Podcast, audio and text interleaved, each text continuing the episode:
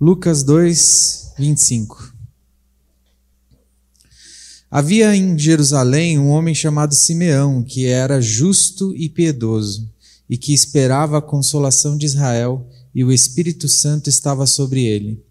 Fora-lhe revelado pelo Espírito Santo que ele não morreria antes de ver Cristo, Cristo, o Cristo Senhor. Movido pelo Espírito, ele foi ao templo quando os pais trouxeram o menino Jesus para lhe fazer o que requeriria o costume da lei, o, o que requeria o costume da lei.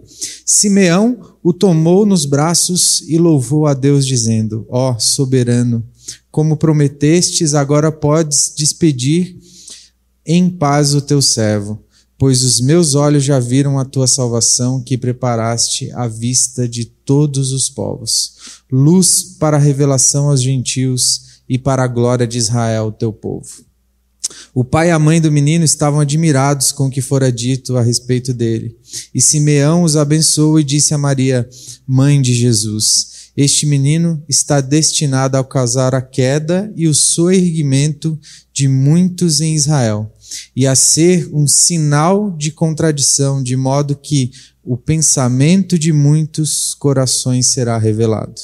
Quanto a você, uma espada atravessará a sua alma. Esta é a palavra de Deus. Vamos orar mais uma vez? Pai, nos dirige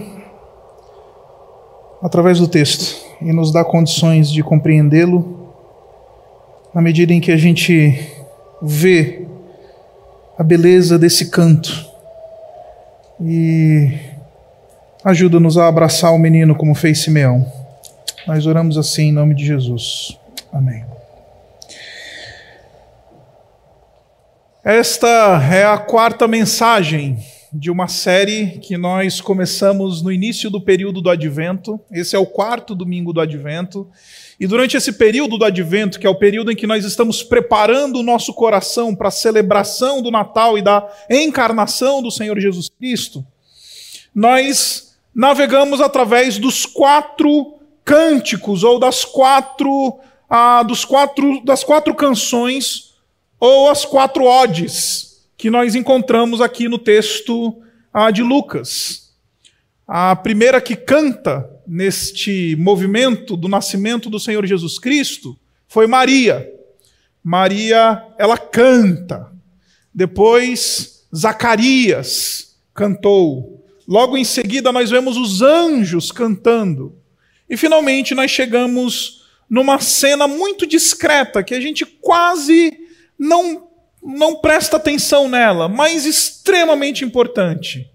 Um homem idoso, ele se encontra com o Senhor Jesus, movido pelo Espírito Santo, e ele canta esta porção que nós acabamos de ler cujo título na tradição cristã é esse que está aparecendo na tela para você: Nunc dimitis. Em latim quer dizer agora despede. Nunc dimitis, agora despede. Que são justamente as primeiras palavras que nós vemos na forma original desse texto. Soberano Senhor, agora já podes despedir o teu servo. Há dois anos atrás, justamente no período do advento de 2018, nós visitamos essa passagem. E eu não vou pregar o mesmo sermão que preguei dois anos atrás, ele está à sua disposição no nosso canal do YouTube, mas eu quero lembrar você da, daquilo que nós conversamos dois anos atrás. Nós falamos sobre o indivíduo Simeão. Hoje eu vou falar sobre o que ele disse, ou como essas coisas que ele disse são coisas importantes para que a gente possa ter impressas no coração nesse período do advento. Dois anos atrás nós falamos do indivíduo. Uma coisa é o que ele disse, outra coisa quem é o indivíduo. E o texto, ele fala para nós, e nós vimos isso dois anos atrás, que Simeão era um homem piedoso e que ele tinha uma visão e uma perspectiva de reino. Ele vivia debaixo de uma expectativa, a expectativa da consolação de Israel. E mais do que nunca, essa ideia de expectativa, como eu falei para vocês, ela está no meu coração. Com a minha mulher entrando no oitavo mês de gravidez, a expectativa ela está batendo na tampa. Comecei a entender essa expectativa que permeou o coração de Simeão por anos. Por que anos? Porque ele tinha recebido uma promessa do Espírito de Deus que ele não morreria sem ver o Cristo de Deus. E por causa dessa promessa, ele então vive uma vida de expectativa. Ele não está preso somente às coisas da realidade presente, ele é alguém que tem uma visão de reino, ele é alguém que tem uma cosmovisão e uma visão de mundo que transcende a matéria, transcende o emprego, transcende o dinheiro, transcende a marca da roupa, transcende a a nossa conta bancária. Ele aguarda a consolação de Israel. E dois anos atrás a gente conversou sobre isso e falamos o quanto isso é distante para nós, visto que a gente é tão apegado a essas coisas da matéria, essas coisas da vida do, do cotidiano, né? A gente se preocupa e de fato temos que nos preocupar, mas a gente vive como se Deus não fosse mandar o seu filho novamente. A gente planeja, a gente vive a vida como se Jesus não fosse voltar. Você já parou para pensar isso? Você certamente já planejou sua viagem de Réveillon, você certamente já planejou o seu 2021, mas sabia que nada disso pode acontecer e Jesus pode voltar a qualquer momento? A gente vive uma vida sem a visão do reino, sem a visão da expectativa da vinda do Messias. Esse homem, Simeão, ele era um homem diferente. Ele tinha, ele vivia guardando no seu coração essa expectativa da consolação de Israel, a expectativa de que viria um consolador que haveria de consolar e libertar o povo de Deus. Dois anos atrás, segunda coisa que nós vimos foi que este indivíduo ele era um indivíduo movido pelo Espírito de Deus. Este indivíduo, o texto fala para nós no versículo 27 que, movido pelo Espírito de Deus, ele foi levado ao templo. E lá ele encontrou o menino. E nós descobrimos uma coisa óbvia da vida cristã. Nós descobrimos que ninguém encontra com o menino sem que, não seja, sem que seja levado pelo Espírito de Deus. O Espírito de Deus é que leva até o menino. O encontro com o menino, ele é orientado pelo Espírito de Deus. Só encontramos com o menino se o Espírito de Deus nos levar até ele. Só temos uma experiência real com o menino se o Espírito nos conduzir. E finalmente é onde eu quero retomar a reflexão de hoje.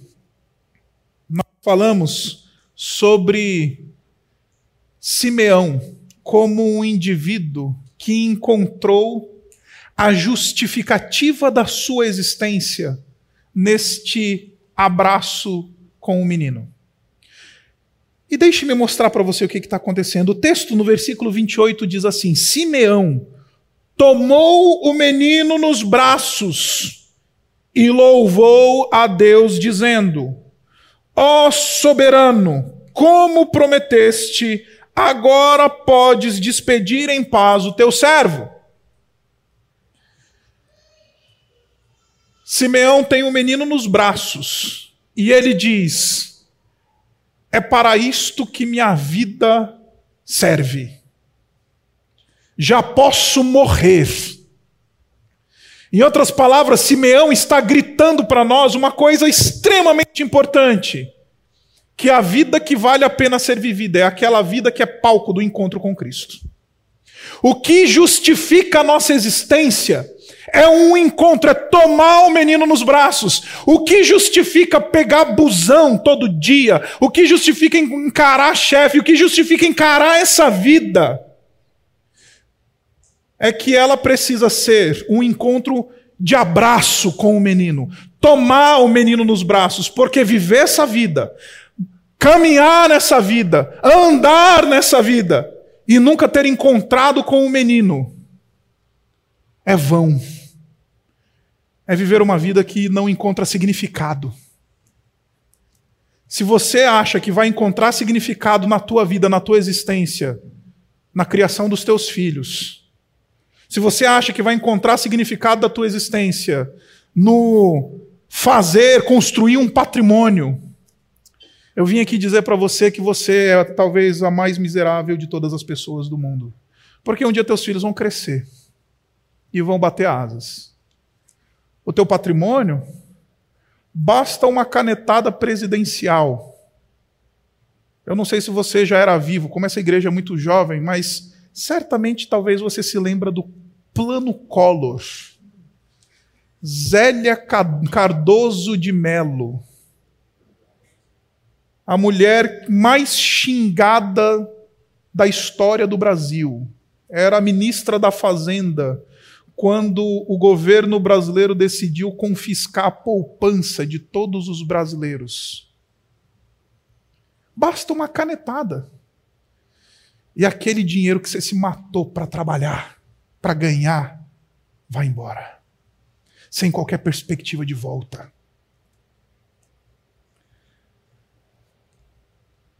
Quando a gente constrói a nossa vida buscando o significado em coisas deste mundo, nós não vamos encontrar satisfação. Porque o filho cresce. O filho às vezes se torna aquilo que a gente às vezes se envergonha.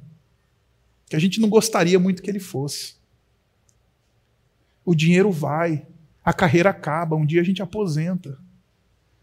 O diploma se torna ocioso.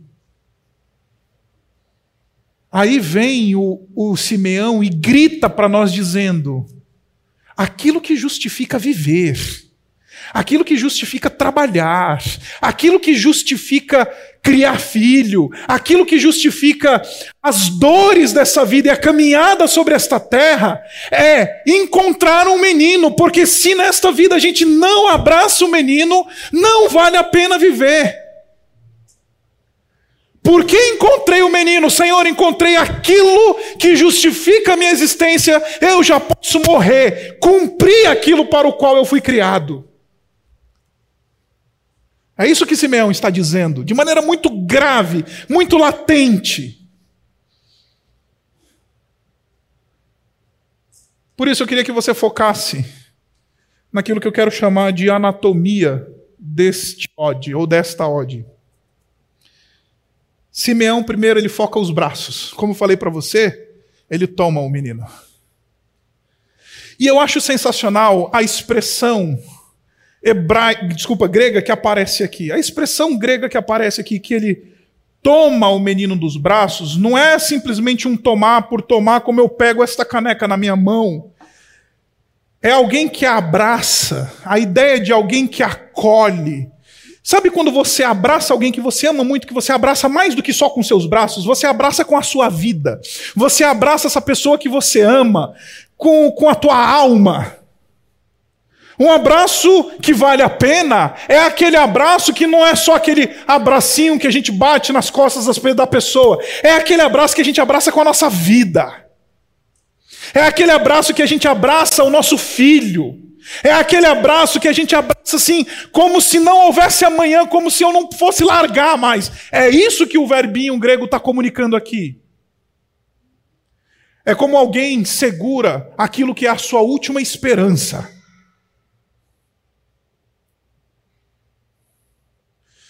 Simeão, neste abraço, ele está dizendo: a minha última esperança é esse menino. A minha última esperança onde eu posso me agarrar e estar seguro, é este bebê.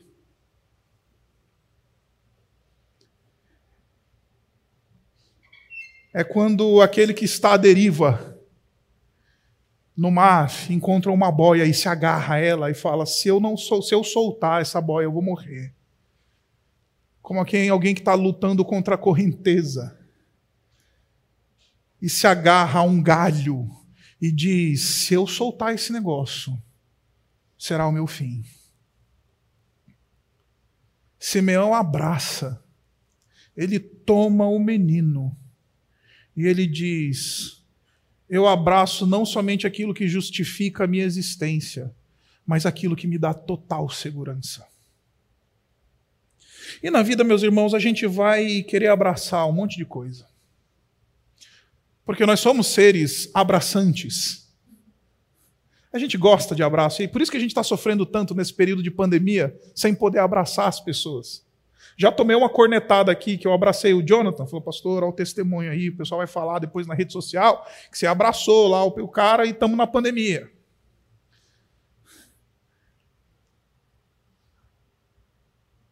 A gente, é, a gente é ser abraçante, a gente é ser que abraça. E a gente gosta de abraço. Só que o problema é que a gente é dado desde o jardim a abraçar coisas que não valem a pena, coisas que não são seguras. A gente abraça coisas que ah, são absolutamente passageiras. A gente abraça. A gente abraça pessoas que não valem a pena. A gente abraça carreira que não vale a pena. A gente abraça um movimento de vida que não vale a pena. A gente abraça. E a gente quer abraçar essas coisas e encontrar segurança, segurança nelas. E mal sabe que a gente está abraçado àquilo que eventualmente vai nos frustrar profundamente, que vai nos deixar à deriva, que não vai ser lugar de segurança. Simeão abraça. Simeão abraça e diz: Este abraço justifica a minha existência. Por isso, se no Natal a gente não abraçar o Senhor Jesus e não colocar nossa segurança nele, a gente vive uma vida absolutamente sem significado e absolutamente sem segurança. Agora, o texto não fala só de braço o texto também fala de olhos. Olha só o que, que o texto diz. Ele diz assim, versículo 30, já pode, versículo 29. Já podes despedir em paz o teu servo, pois os meus olhos já viram a tua salvação. E aqui deixe-me explicar uma coisa muito, muito interessante que o nosso amigo Simeão ele está falando para nós. Quando ele fala assim, ó soberano, ou ó oh Senhor, dependendo da versão que você está lendo, normalmente a gente acha que o Simeão ele eventualmente esteja usando uma palavra que é muito comum no mundo grego, no mundo romano, que é uma palavra que certamente você já deve ter ouvido falar, que é a palavra Kyrios, Senhor. Essa palavra ela aparece diversas vezes no Novo Testamento falando de Jesus como Senhor. Só que não é esta palavra que aparece aqui que Simeão usa. Simeão ele usa uma outra palavrinha que aparece somente cinco vezes no Novo Testamento. É a palavra de onde nós tiramos a expressão déspota. E esta palavra era a palavra usada para descrever o senhor de escravos. E ele diz: déspota agora podes despedir o teu escravo. Porque a expressão servo em grego é escravo.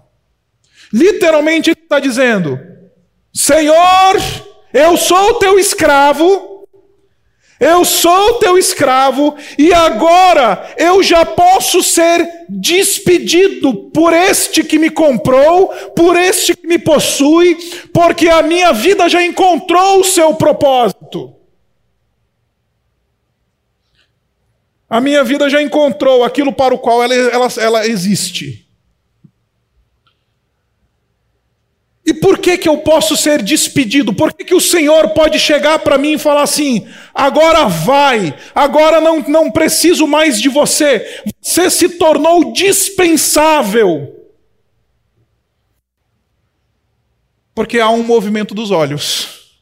E qual que é o movimento dos olhos? Os meus olhos já viram a tua salvação.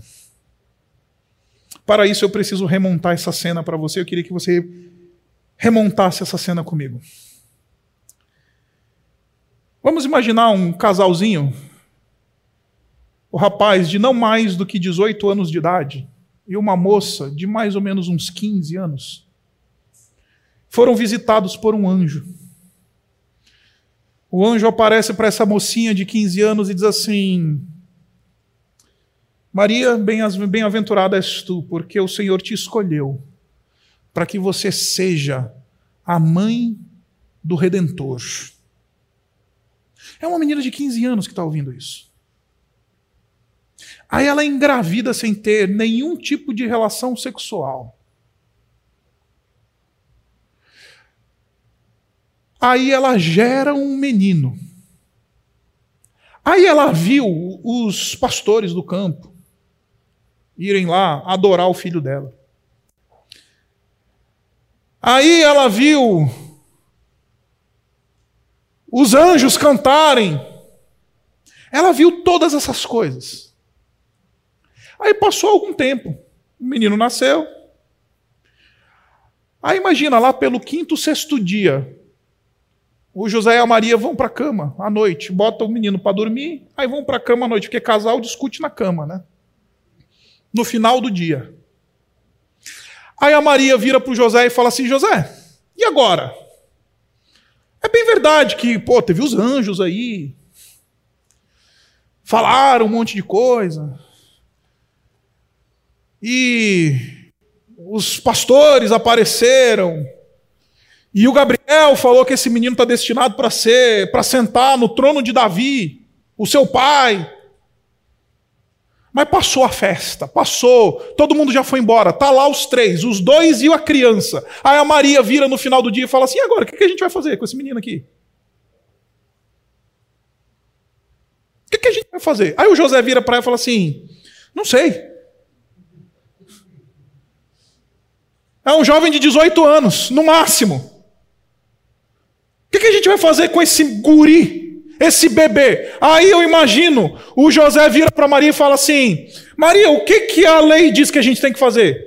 Bom, a lei diz que a gente tem que apresentar ele no templo ao oitavo dia para ser circuncidado e receber o nome dele, oficialmente. Bom, então é isso que a gente vai fazer. Pegam o menino, vão para Jerusalém. Ao oitavo dia, ele chega lá no templo, circuncidam o menino, e no meio desta cerimônia aparece um idoso que pega o menino no braço e fala: Senhor, agora pode despedir o teu servo. O que Simeão está vendo é um casalzinho jovem e um bebê. Por que, que ele pega esse menino e consegue ver muito mais do que só um bebê? Só um casalzinho pobre que chega no templo e oferece a oferta dos pobres, que são dois pombinhos e duas rolinhas. Por que, que este homem é capaz de olhar para uma cena absolutamente comum, absolutamente ordinária e ver o, o extraordinário? Ele pega esse menino, esse bebê, e ele fala: aqui está a salvação do Senhor enviada aos homens. Como é que esse homem pode ter olhos que vêm tão além do que a realidade está mostrando? Meus irmãos, é possível passar a vida inteira olhando para Jesus e não ver ninguém. É possível viver uma vida inteira sendo crente, cantando sobre Jesus, ouvindo sobre Jesus, falar sobre Jesus e não ter os olhos abertos e simplesmente ver um ninguém, um Zé ninguém.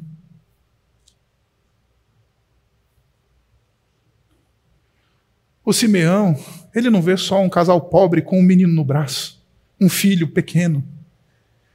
Ele vira agora os meus olhos já viram a tua salvação. O que eu vim dizer para você é que o período do advento é um período, é um período que a gente ora ao Senhor e fala assim: Senhor, abre os meus olhos, para que eu possa ver além do que os olhos podem ver para que eu tenha condições de olhar para um infante que está cumprindo o rito da cultura, da religião, que é de levar ao oitavo dia. Ele pega um menino de cinco quilos, no máximo, e ele abraça aquele menino de cinco quilos. E ele diz: Aqui está a segurança da minha vida aqui está a salvação que Deus enviou para todos os homens. Por que, que ele consegue ver tão além do que a cena lhe mostra? Os versículos anteriores explicam para nós. O texto diz para nós no versículo 25 que o Espírito Santo estava sobre ele. É por isso que ele consegue ver além do que os olhos podem ver. É por isso que sua percepção da realidade é muito mais profunda do que aquilo que está diante dos olhos dele. É por isso que ele não se deixa enganar pela simplicidade da cena.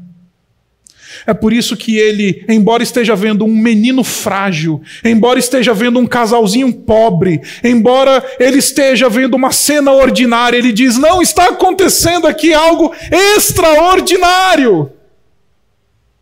Aqui está a salvação que o Senhor enviou a nós. Aqui está aquele que justifica a minha existência. Aqui está aquele que eu abraço como a última segurança da minha vida. Eu vim convidar você nesse período do advento, falar: Senhor, me ajuda, abre os meus olhos, porque a tua palavra me garante que o teu espírito também está sobre mim, porque eu faço parte da tua igreja, eu faço parte do teu povo, e a promessa é que o espírito estaria sobre mim também. Então abre os meus olhos para que quando eu olhar para um ajuntamento qualquer, eu não veja só pessoas, eu veja a tua glória. Quando eu olhar para minha família, eu não veja só a minha família, eu veja o palco da atuação da tua graça. Abre os meus olhos para que eu tenha discernimento espiritual. Faz de mim um Simeão. Porque eu quero enxergar além dos cinco quilos do bebê. Eu quero enxergar além da pobreza do casal, jovenzinho. Eu quero enxergar além da ordinariedade de um rito de cultural e religioso que está acontecendo. Eu quero enxergar além.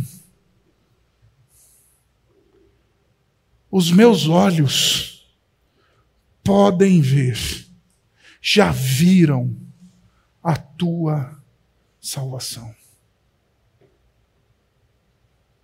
E o que é que ele vê? E com isso eu começo a caminhar para o fim. Ele diz: luz para a revelação aos gentios e glória de Israel, teu povo. É isso que ele está vendo. Ele está vendo luz e está vendo glória. Ele está vendo luz e ele está vendo glória. E Natal é sobre isso, gente. É luz. O povo que andava em trevas viu uma grande luz. Essa é a promessa da vinda do Messias. É assim que começa lá no texto de Isaías. Porque, meus irmãos, os nossos olhos, eu acho que eu já contei isso aqui, os nossos olhos eles podem se acostumar com as trevas. Especialmente os nossos olhos espirituais. Algum tempo atrás eu saí aí para celebrar alguma data especial com a minha esposa Isabela, e aí a gente foi num restaurante São Paulo. E aí a gente, eu lembro de ter entrado no restaurante e eu falei, nossa, mas que lugar escuro. Eu falei, virei para Isabela e falei, nossa, mas que lugar escuro. Ah, é o clima. Tem a velhinha em cima da mesa. Eu falei, mas cara, eu não estou conseguindo enxergar o menu. Eu não estou conseguindo ler o negócio para pedir o que, que eu vou comer. Que lugar escuro. Aí foi passando o tempo, os meus olhos começaram a se adaptar com a iluminação ambiente. Aí de repente eu já nem tinha, nem mais percebia que eu estava num lugar tão escuro. porque os meus olhos já tinham se adaptado à escuridão daquele espaço. Os nossos olhos da alma, eles são assim também. Porque a palavra de Deus fala que um abismo vai chamando o outro, né? Aí o cara começa num pecado colecionado, guardado, e vai começando a escurecer. O pessoal da técnica de, de, de iluminação fala de dimerizar a luz. Aí ele vai diminuindo a luz e a gente não vai percebendo, de repente a gente está vivendo dentro das trevas densas trevas no casamento, densas trevas na nossa carreira, densas trevas no nosso relacionamento com os nossos filhos, densas trevas, mas a gente acha que está vendo. Porque a nossa alma, assim como os nossos olhos físicos, também se adaptam de maneira perfeita à escuridão. Aí por isso a gente precisa fazer a oração de Simeão: abre os meus olhos, Senhor, porque eu preciso ver luz. Eu preciso ver a luz. Preciso ter os olhos iluminados pelo teu espírito. Eu preciso me, me incomodar, voltar a me incomodar com a escuridão que está me cercando. E ele não somente vê luz, ele também vê glória. E normalmente a gente acha que luz e glória são sinônimos, porque a gente só pensa em glória em termos de radiação, brilho. Alguma coisa gloriosa, alguma coisa brilhante, radiante, não é assim que a gente pensa? Mas glória não é só radiação, não é só brilho. Glória é natureza. Em outras palavras, o que ele está querendo dizer é que Simeão ele vê Jesus, vê aquele menino e ele não vê só um corpinho de um bebê de oito dias. Ele vê a glória de Deus manifesta. Sabe aquele negócio que João, no capítulo 1, ele diz assim: E vimos a sua glória, glória como do unigênito do Pai. Simeão viu essa glória. Em outras palavras, o que eu estou querendo dizer para você é que se você não abrir os teus olhos para a luz, e não tiver uma visão de Cristo glorioso, o teu cristianismo é pobre. O teu cristianismo é pobre. Falar de um Cristo só aquele ah, coitadinho que morreu na cruz. Não. O Cristo dos cristãos é aquele homem glorioso assentado à destra do Pai Todo-Poderoso. Este é o Cristo dos cristãos. Ele de fato um dia veio como cordeiro, mas hoje ele é leão. De fato, um dia ele veio em silêncio, hoje ele ruge. De fato, um dia ele sangrou, hoje ele é aquele que vai derramar a sua glória e juízo na sua segunda vinda. Uma visão de um Jesus pequeninho, é uma visão manca. Porque Simeão ele foi capaz de enxergar um Cristo de glória, porque esse Cristo vale a pena ser reverenciado. Esse Cristo vale a pena ser louvado e adorado. Esse Cristo vale a pena ser abraçado. Neste Cristo vale a pena colocar nossa segurança. Neste este Cristo glorioso justifica a nossa caminhada por este mundo. Este encontro com este Cristo glorioso é o encontro que a gente diz: Ah, agora que eu encontrei o Senhor, já posso morrer, porque a minha vida serviu para o seu propósito. Mas aparece um terceiro elemento anatômico aqui nesse texto. Versículo 35 diz assim: Simeão falando a Maria, de modo que o pensamento de muitos corações será revelado. Quanto a você, uma espada atravessará a sua alma. Simeão não somente cantou louvando que Deus ele tinha mandado a salvação, tinha mandado luz e glória, mas ele também, depois de ter abençoado o casalzinho que estava ali diante dele, ele virou para Maria e falou assim: Este menino, ele vai ter a capacidade de revelar o que está nos corações. E uma espada vai atravessar a tua alma, vai atravessar o teu coração. Por que, que eu estou falando isso?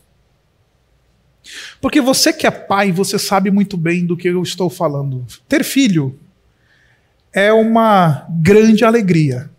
A partir do momento que a gente tem um filho, a gente experimenta uma alegria indizível.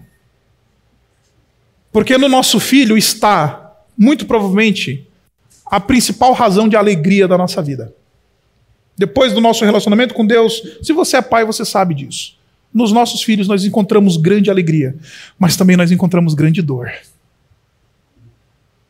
Mas também nós encontramos grande sofrimento. Porque sofrer pela falta de grana é uma coisa, sofrer por causa de um filho é outra. Sofrer quando o nosso filho está doente é outra. A dor de ver um filho se perdendo é outra. O que eu estou querendo dizer para vocês, meus irmãos, é que Simeão ele está falando para Maria uma coisa que diz respeito àquilo que Maria ia enfrentar quando ela visse Jesus sendo crucificado Mas ela tá falando, mas ele também está falando uma coisa que é muito importante para a nossa vida cristã. A ideia de que perder o menino precisa cortar a nossa alma. Viver sem ele precisa cortar a nossa alma. Não ter ele por perto precisa ser cortante para nós. Por isso que ele vai poder discernir corações. Porque aqueles que têm o menino se alegram. Aqueles que não têm o menino, eles precisam se entristecer. Eles precisam chorar e lamentar. Eles precisam sofrer.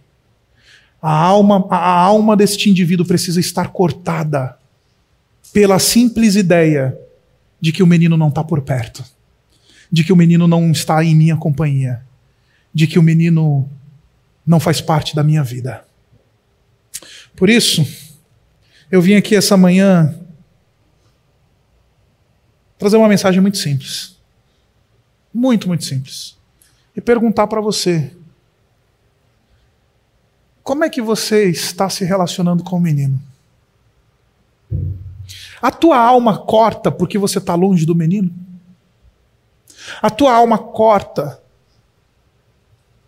por causa do sofrimento do menino pelos teus pecados? A tua alma corta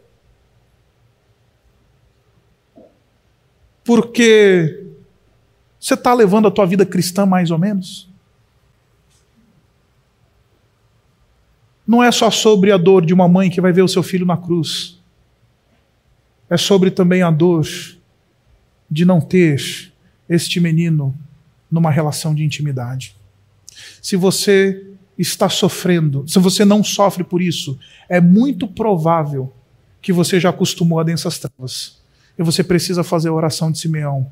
Preciso de luz nos olhos. E preciso ver a glória deste menino. Preciso ver este menino como glorioso. Eu preciso encontrar neste menino a minha segurança e aquilo que justifica a minha vida. Porque senão é cortante. Eu preciso cortar a alma, estar triste, enfrentar dor pela perda. Precisa ser agonizante a sensação de que estou longe de Cristo, de que os meus relacionamentos me levam para longe de Cristo, de que a maneira como eu me conduzo neste mundo testifica que estou longe de Cristo. E se isso não me corta, tem alguma coisa errada comigo. É bem possível que a minha visão do menino não seja gloriosa. É bem possível que densas trevas estejam nos meus olhos e não luz. É bem possível que eu ainda não abra tenha abraçado esse menino como a minha última esperança. No quarto domingo do advento, a gente acende a quarta vela. E essa embora seja uma vela, uma vela roxa, é a vela da paz. É a vela que fala do menino como sinal de paz. E paz, na Bíblia, não é ausência, não é subtração de problema, não é subtração de crise, não é subtração dessas coisas. Porque a Escritura garante que a gente vai atravessar essas coisas. Neste mundo vocês vão ter aflição. Paz não é ausência, subtração. A gente pensa em paz em termos de subtração. Mas paz na Bíblia não é subtração, pelo contrário, é adição, é shalom. E shalom é a provisão de Deus plena para que eu possa viver uma vida de fidelidade diante dele e de piedade diante dos homens. Isso é paz. Não é ausência de guerra, ausência de problema. É ter tudo o que eu preciso para poder desfrutar de uma vida fiel com o Senhor. E este, e este tudo que precisamos para uma vida fiel com o Senhor é um menino que a gente abraça e fala: aqui está tudo que eu preciso. Aqui está aquele que justifica a minha existência. Aqui está aquele que a sua distância, a sua morte, a sua ausência da minha vida corta o meu coração. Aqui está aquilo que abre os meus olhos, aquele que abre os meus olhos e me faz ver para além daquilo que os olhos podem ver. Abaixe sua cabeça. Obrigado, Pai, porque Simeão cantou. Inspirado pelo teu espírito, movido pelo teu espírito. Obrigado porque ele é tudo aquilo que a gente precisa. E Pai, essa manhã a gente precisa fazer essa oração corajosa. Difícil, mas corajosa. Ajuda-nos a abraçar esse menino como se fosse o nosso último recurso e última esperança. Ajuda-nos a acolher o Senhor Jesus e ver Ele como um Deus de glória. Não permita que a gente tome Jesus de uma maneira que ele não queria ser tomado. Apenas como um bom mestre, apenas como uma pessoa que nos deu um, uma, um modelo de vida. Ajuda-nos a ver o menino como um Deus de glória. Porque isto é o que ele é.